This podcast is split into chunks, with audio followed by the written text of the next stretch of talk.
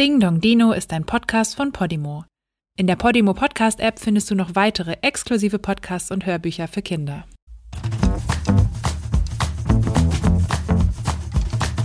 Hey, was ist da draußen los? Da ist doch irgendwas im Busch. Ich platze fast vor Neugier. Da schellt es endlich an der Tür. Ach ja, heute ist ja wieder Dino-Tag. Der Tag, den ich am liebsten mag.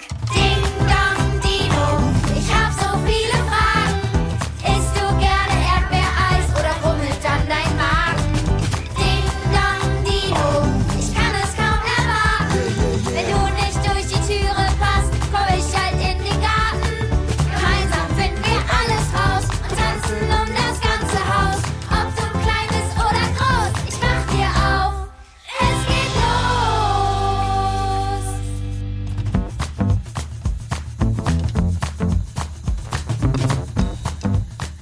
Hallo, da seid ihr ja wieder. Wie schön, dass ihr Ding Dong Dino hört. Ich heiße Nora und zusammen lernen wir hier alles, was ihr über Dinosaurier wissen wollt und noch viel mehr. Heute geht es um einen Dinosaurier, der in dem Teil der Erde zu Hause war, wo ihr heute lebt. Oh, ich glaube, da ist er schon. Hallo Plateosaurus. Plateosaurus war der erste in Deutschland entdeckte Dinosaurier. Und später in dieser Folge lernen wir noch mehr über Dinoforschung in Deutschland. Das erste Plateosaurus-Skelett wurde auf jeden Fall vor fast 200 Jahren in der Nähe von Nürnberg gefunden. Nürnberg ist in Bayern, also Süddeutschland. Plateosaurus war außerdem eine der ersten Dinosaurierarten. Er lebte im Zeitalter der Trias vor ungefähr 200 Millionen Jahren. Stellt euch das mal vor, das ist dreimal so lang wie die Zeit zwischen dem Aussterben der Dinosaurier und heute. Wow!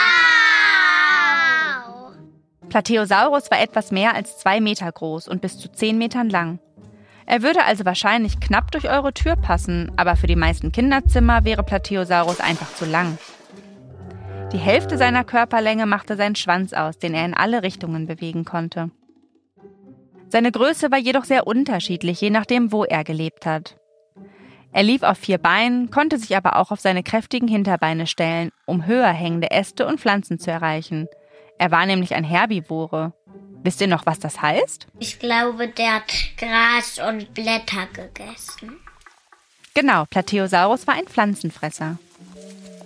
Was ich jetzt aber unbedingt wissen möchte, könnten wir auch heute noch Knochen von Plateosaurus bei uns im Garten finden? Lasst uns mal schauen, ob wir Oliver, den Dinoforscher, irgendwo finden. Der kann uns da bestimmt weiterhelfen. Hallo Oliver, da bist du ja. Wie schön, ich habe einige Fragen an dich. Hallo Nora. Kann man heute noch Dinosaurier in Deutschland finden und könnte ich zum Beispiel auch einen in meinem Garten ausbuddeln? Hm, das kommt ein bisschen darauf an, wo dein Garten ist. Prinzipiell ja, man kann immer noch Dinosaurier finden. Es werden jedes Jahr wieder neue gefunden und fast jede Woche wird ein neuer Dinosaurier wissenschaftlich beschrieben und kriegt einen neuen Namen. Wow. Ja, und auch in Deutschland finden wir viele Gesteine, Sedimentgesteine, also Ablagerungsgesteine, die solche Dinosaurierknochen enthalten können. Die müssen aus dem Erdmittelalter kommen und die müssen natürlich auch aus der, an der Erdoberfläche anstehen, also aus der Erde rausgucken können. Und in Steinbrüchen oder so, wo dann die Gesteine abgebaut werden, dort findet man häufig auch Dinosaurierknochen. Aber kann die denn auch jeder finden oder, naja, könnte ich die dann auch erkennen? Manchmal sind die ziemlich leicht zu erkennen. Wenn die sich sehr unterscheiden von dem umliegenden Gestein, dann kann man die gut identifizieren und man erkennt auch manchmal gleich, oh, das muss ein Knochen sein. Ähm, wenn du so einen Fund mal machen solltest, dann kontaktiere doch am besten mal einen Paläontologen und lass dir mal sagen, was das genau ist. Vielleicht ist es wirklich was Besonderes. Warum bleiben denn Dino-Knochen über so viele Jahre erhalten? Dinosaurierknochen sind ja nicht mehr original, sondern die sind ja versteinert. Das heißt, die ändern sich und werden richtig zu Stein und das erhält sich dann auch sehr gut. Woher wissen denn Dinoforscher wie du, welche Knochen überhaupt zusammengehören? Wir müssen das auch lernen. Auch Dino-Forscher müssen natürlich lernen, welche Knochen wie aussehen. Wir gucken uns die Tiere von heute an, da kennen wir ja die Skelette. Und dann schauen wir uns an, wie sieht das bei Dinosauriern aus. Und das ist äh, teilweise ziemlich einfach. Zum Beispiel haben alle Tiere, alle Wirbeltiere heute haben, also die landlebenden Tiere haben alle vier Gliedmaßen. Das sind die Tetrapoden. Also sie haben zwei Arme, zwei Beine Und so ist das bei den Dinosauriern auch. Und man schaut sich an, wie, welche Form haben die Knochen, wie passen die am besten zusammen. Es gibt zum Beispiel immer diese Oberschenkelknochen, die sitzen mit so einem, ja, so einem Fortsatz im Becken drin. Ja, also das ist da einfach so aufgehangen, damit die sich gut bewegen können. Und daran erkennt man dann auch den Knochen. Und wenn man das jetzt bei einem Dinosaurier kennt, kann man sich den nächsten anschauen und dann sieht man, okay, sieht der gleich aus, dann ist es vielleicht sogar die gleiche Art oder gibt es da Unterschiede.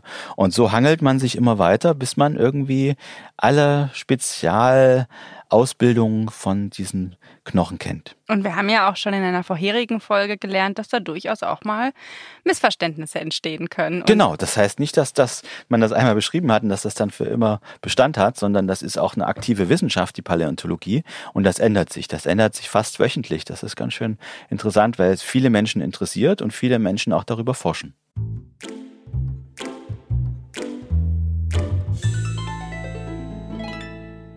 Super spannend. Ich will ja eigentlich sofort losbuddeln, aber vorher müssen wir natürlich auch noch die Fragen der Kinder beantworten.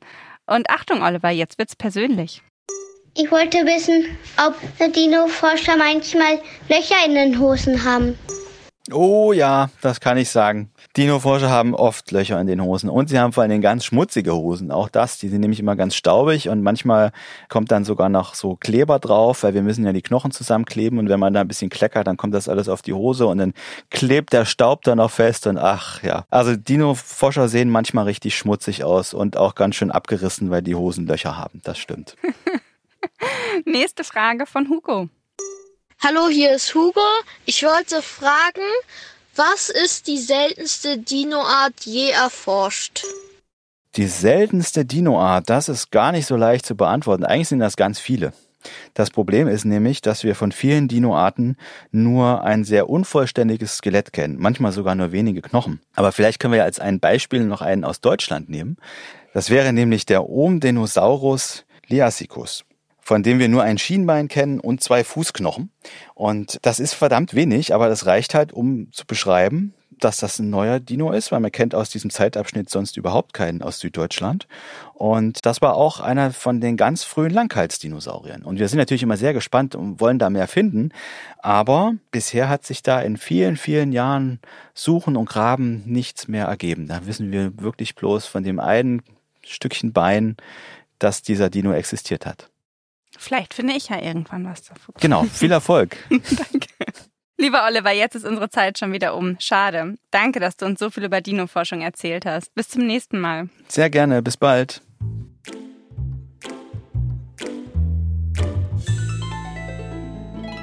Wir sind auch mit dieser Folge Ding Dong Dino fast am Ende. Aber wie immer dürft ihr an dieser Stelle natürlich noch raten, um wen es in der nächsten Folge geht.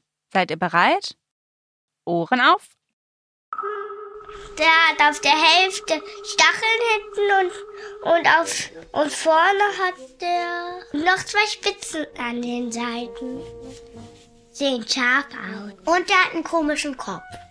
Und die Hinterbeine sind schon wieder länger als die Vorderbeine. Und er hat drei Zehen. Und vorne hat er noch Platten auf dem Rücken. Habt ihr es schon erraten? Ich muss zugeben, ich habe es nicht sofort gewusst. Aber es ist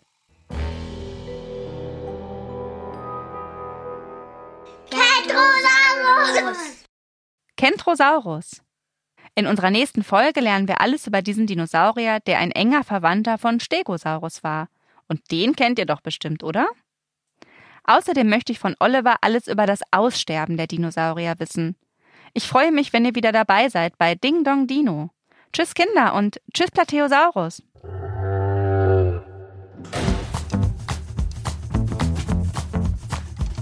Wenn euch diese Folge gefallen hat, dann freuen wir uns total, wenn ihr euren Freundinnen und Freunden von Ding Dong Dino erzählt. Und wenn ihr auch eine Frage für Oliver habt, dann schickt uns eine Mail an podcast.dingdongdino@gmail.com. Ding Dong Dino ist ein Podcast von Podimo, produziert von Nora Burgert-Ab und Anna Scholz. Sounddesign Joscha Grunewald.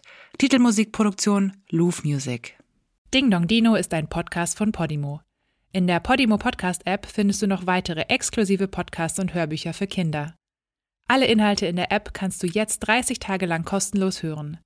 Einfach unter go.podimo.com/dino anmelden und loslegen.